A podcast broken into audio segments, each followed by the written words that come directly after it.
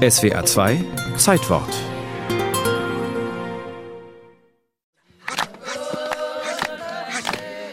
Schon lange vor der deutschen Kolonialzeit kannten die Menschen in Namibia den Ort, der heute als Windhoek bekannt ist, dank seiner heißen Quellen. Die Nama gaben ihm den Namen Aigams, was so viel heißt wie heißes Wasser. Die Herero nannten ihn Ochimuise, Ort des Dampfes. Besiedelt wurde die Gegend von Yonka Afrikaner, dem Stammesführer der Orlam um 1840. Es gibt zwei Versionen, wie Windhoek zu seinem Namen kam. Der einen nach benannte Afrikaner die Siedlung nach den Winterhoek-Bergen in Südafrika, in denen seine Vorfahren gelebt hatten. Die meisten glauben indes, dass der Name vom Afrikansbegriff Windhoek herrührt, was so viel heißt wie windige Ecke. Jonker Afrikaner ließ Häuser bauen und eine Steinkirche mit Platz für 500 Menschen. Als Karl Hugo Hahn und Franz Heinrich Kleinschmidt von der Rheinischen Missionsgesellschaft in Windhoek ankamen, fanden sie eine prosperierende Siedlung mit gut 1000 Einwohnern vor.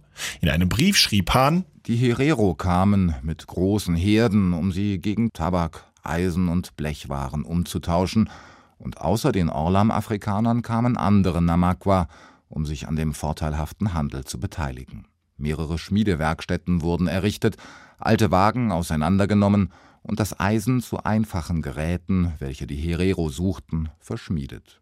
Doch die Siedlung wurde durch Kämpfe zwischen den Herero und den Nama zerstört.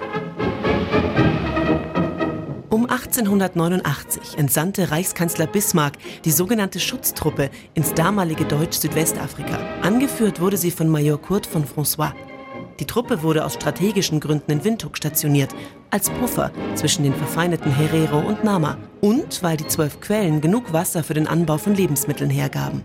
Am 18. Oktober 1890 legten Kurt von François und der Steinmetz Gustav Tünschel den Grundstein für die alte Feste. Das Datum gilt bis heute als der Gründungstag des modernen Windhoek.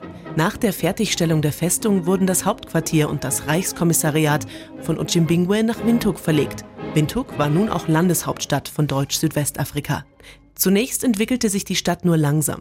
Die Trennung von weißer und schwarzer Bevölkerung wurde von Anfang an konsequent betrieben. Weiße Siedler bekamen Farmland zugewiesen. Die einheimischen schwarzen Menschen wurden in den kommenden Jahren in traditionelle Siedlungen, die sogenannten Werften, zwangsumgesiedelt. Ab 1907 drängten mehr und mehr Siedler in die Kolonie.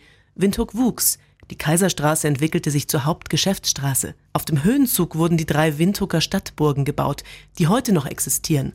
Während des Ersten Weltkriegs wurde Windhoek dann von südafrikanischen Truppen im Auftrag des britischen Empire besetzt. Die deutsche Kolonialzeit war vorbei.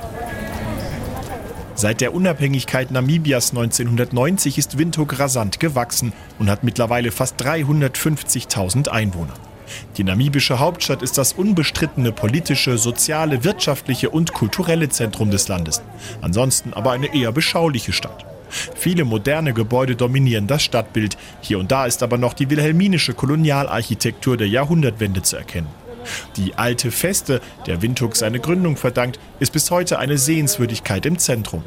Eine Statue vor der nahegelegenen Stadtverwaltung erinnert an den Stadtgründer Kurt von François.